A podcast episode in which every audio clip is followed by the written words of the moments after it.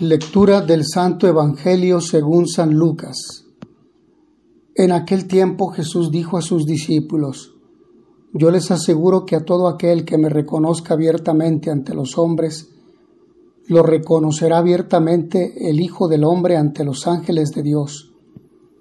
Pero a aquel que me niegue ante los hombres, yo lo negaré ante los ángeles de Dios.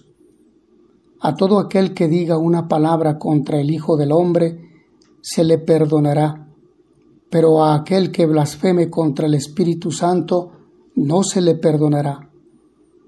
Cuando los lleven a las sinagogas y ante los jueces y autoridades, no se preocupen de cómo se van a defender o qué van a decir, porque el Espíritu Santo les enseñará en aquel momento lo que convenga decir.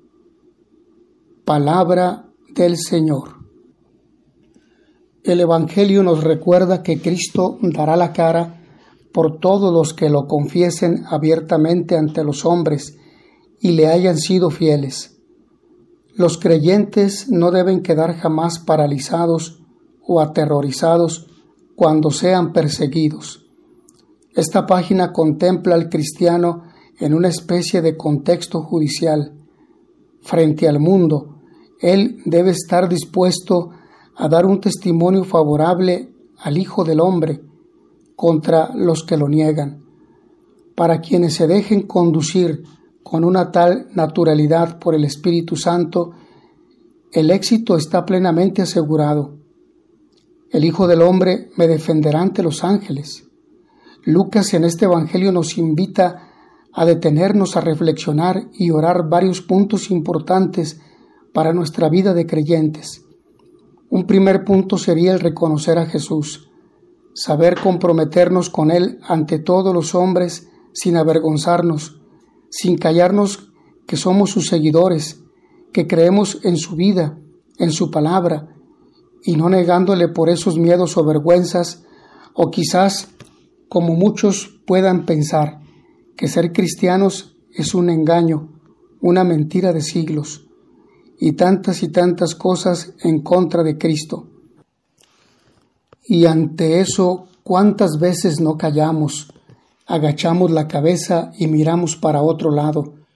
¿Cómo sale nuestro miedo, nuestra cobardía, en vez de mirar de frente, con fuerza y valentía, y reconocer que somos creyentes y que sin Dios no somos nada? Nos callamos por miedo, tapamos lo que nuestro corazón siente por Dios y le negamos pensando que como Dios es misericordioso, Él no nos negará. Pero para que eso no ocurra, debemos dar un fuerte y fiel testimonio de nuestra entrega y amor a Cristo en nuestras vidas, y así estaremos siempre en comunión con Él. Otro de los puntos o invitaciones que se nos hace en este Evangelio es reconocer al Espíritu Santo en nosotros, viendo el paso de Dios en nuestras vidas, ver y reconocer lo que Dios va haciendo en nosotros, en nuestro mundo tan aislado de Él y a la vez tan necesitado de Dios. Si blasfemamos contra el Espíritu estaremos renegando de Él, nos estaremos resistiendo a su obra, a su gracia. El Espíritu es quien nos guía, quien nos da la fuerza para ir por nuestro mundo proclamando la buena noticia. Y por último, aunque sea repitiendo un poco, Jesús nos pide nuestra confianza en Él, nos pide que no tengamos miedo de ser sus testigos. Pensemos en cuántos mártires ha habido y continúan dando su vida por Él, con valor, con firmeza e incluso con alegría de ser cristianos. Con Él lo tenemos todo y no nos damos cuenta del gran privilegio, el regalo de sentirnos amados por Dios. ¿Por qué ocultarlo? ¿Por qué callarnos? Y ahora tomo unas palabras del hermano Rafael Arnaiz, aquel místico español, que nos pueden servir y ayudar mucho. Aquel que me defienda delante de los hombres, el Hijo del Hombre le defenderá ante los ángeles. Qué hipocresía decir que nada tiene el que tiene a Dios. Sí, ¿por qué callarlo?